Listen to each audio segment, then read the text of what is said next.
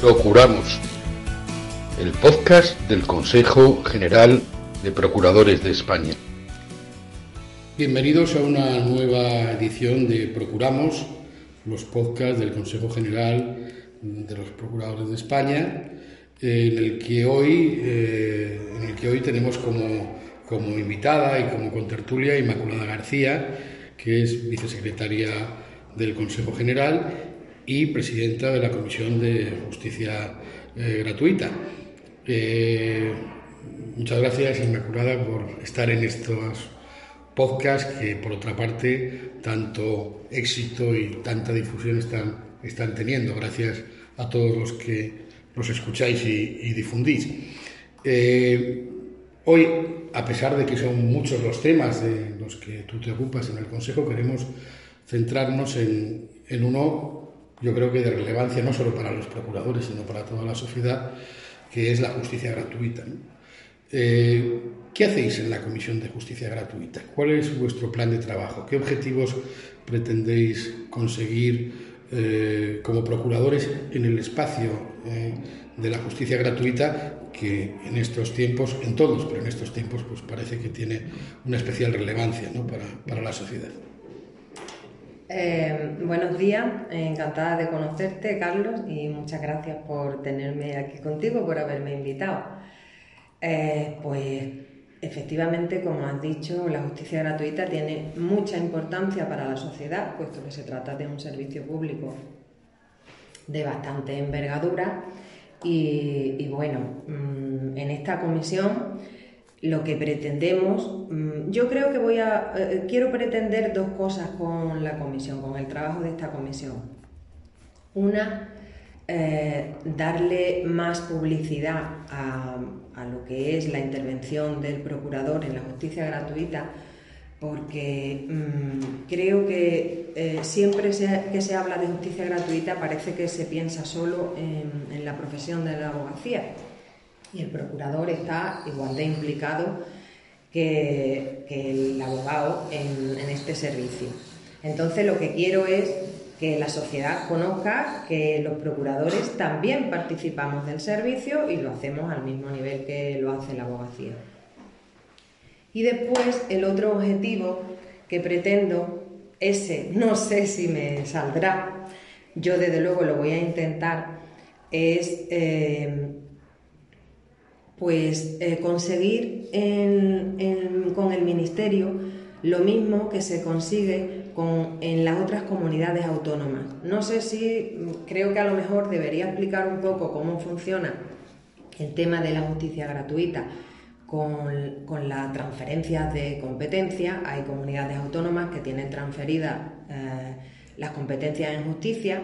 Entonces, en esos lugares donde está transferida las competencias, eh, lógicamente es la administración autonómica la que se encarga de, dar cobertura económica al servicio.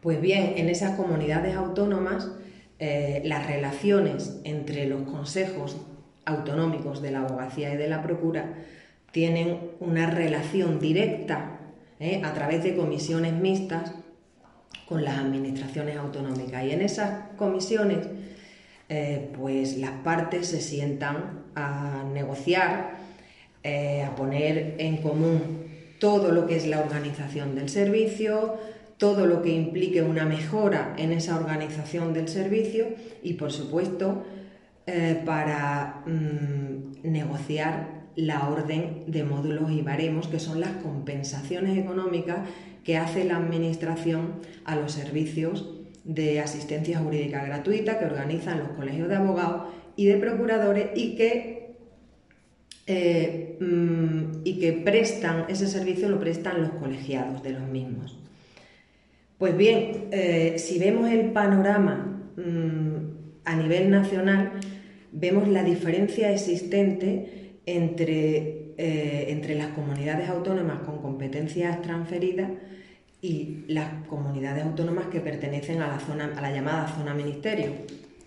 Eso hace que, mm, haya una, mm, una diferencia enorme eh, entre, entre las percepciones que, que, reciben tanto los colegios como los colegiados por la prestación del servicio y es una discriminación que creo que por la, por la misma prestación del servicio, porque realmente el trabajo es el mismo en un sitio y en otro, mm, esa discriminación hoy en día no debería consentirse. Yo sé que es muy difícil poner a todas, cuando hay muchos diferentes gobiernos, es muy difícil que haya una unanimidad en, las compensaciones, pero bueno, una cosa es que no sean idénticas y otra cosa es que haya una diferencia tan abismal entre las de las comunidades que están transferidas y las que pertenecen al ministerio. Entonces, lo que a mí me gustaría conseguir es sentarme con la administración central, al igual que nos sentamos en las comunidades autónomas con las administraciones autonómicas, y sentarnos y sobre, la, sobre el papel, pues hablar de, esos temas económicos que tanto nos preocupan eh, para tratar de, que los profesionales que intervienen en esas comunidades autónomas prestando el servicio tengan una compensación tan digna como la puedan tener en las comunidades con competencias transferidas. Inmaculada, quizás eh, todo el mundo tiene una cierta idea, probablemente el ciudadano eh, de a pie, sobre todo el que no ha tenido un contacto directo con, la justicia, porque no, no, se ha dado el caso, pero sí tiene una idea de lo que es la justicia gratuita en cuanto a que hay un abogado al que puede recurrir, la función de la abogacía, pero quizás es mucho más desconocida la función del procurador en, en todo el sistema. ¿Qué es lo que hace un procurador en el sistema de justicia gratuita? ¿Cuáles son sus funciones? ¿En qué ayuda a que bueno, pues, eh, se desarrolle con, con garantías, con normalidad, con eficiencia el servicio público de justicia. Pues justamente tú lo acabas de decir, hacemos la misma función que hacemos en la justicia privada, por así decirlo, ¿vale? En la, justicia del, justiciable que sí tiene medios económicos para, para pagarse un abogado y un procurador. ¿vale? Diciendo nuestra función dentro del procedimiento es exactamente igual, sea de justicia gratuita que sea procedimientos privados. ¿Qué es lo que hacemos? Pues en qué mejoramos? Pues en, darle a esas personas desfavorecidas la posibilidad ¿eh? de que estén representadas por procurador, mm, al igual que si tuvieran medios económicos para poder, eh, para poder sufragarlos. Entonces, eh, lo que hacemos es pues, dar más garantía eh, al ciudadano de, bueno, de, poder tener una tutela judicial efectiva. Me gustaría aquí, en, esta pregunta que me haces, eh, mm, contarte cómo los procuradores, mm, los procuradores no en todos los procedimientos somos preceptiva nuestra, preceptiva nuestra intervención, tampoco los abogados en todos los procedimientos son preceptivos. Y, la justicia gratuita eh, solamente cubre, eh, solamente sufraga la intervención en los procedimientos o en las partes de los procedimientos donde hay preceptividad. ¿Vale? ¿Qué ocurre?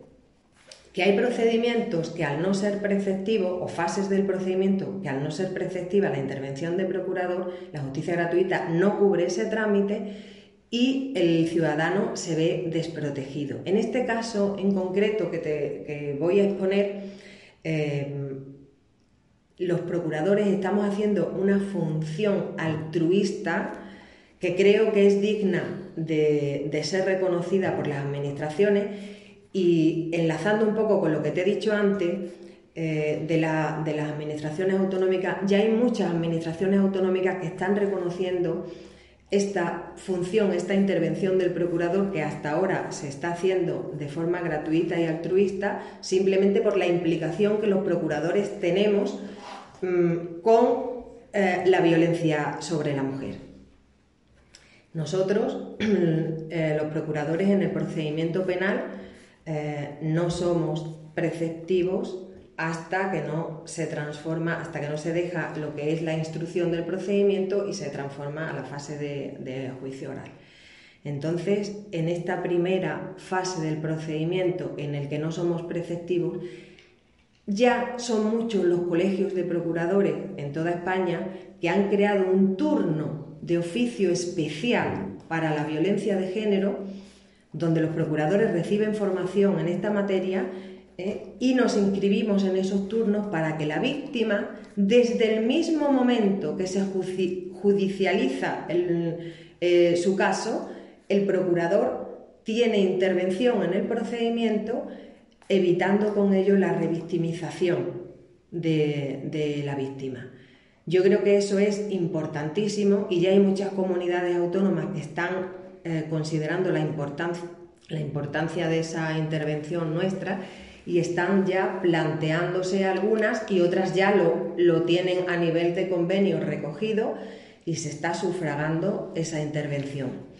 Mm, es otro de mis objetivos dentro de, de, lo que yo pretendo hacer con el Ministerio, como es lógico.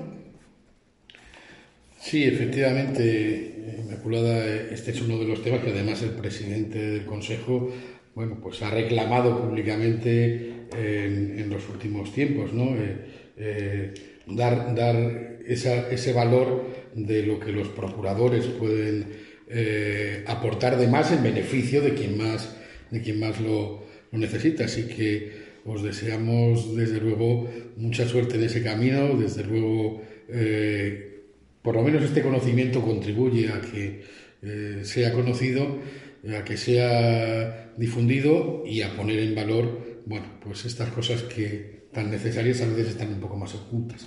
Muchas gracias, eh, Inmaculada García, vicesecretaria del Consejo General de Procuradores y presidenta de, su Comisión de, Justicia Gratuita, que nos ha acompañado en, estos podcasts Procuramos para darnos, si no en profundidad, tiempo tendremos seguro de volver sobre, sobre este tema y sobre estos aspectos. Bueno, eh, poner a la luz esta, esta labor. Eh, tan importante, tan generosa y tan altruista que hacen, que hacen los, los procuradores de, España. Muchas gracias, Inmaculada.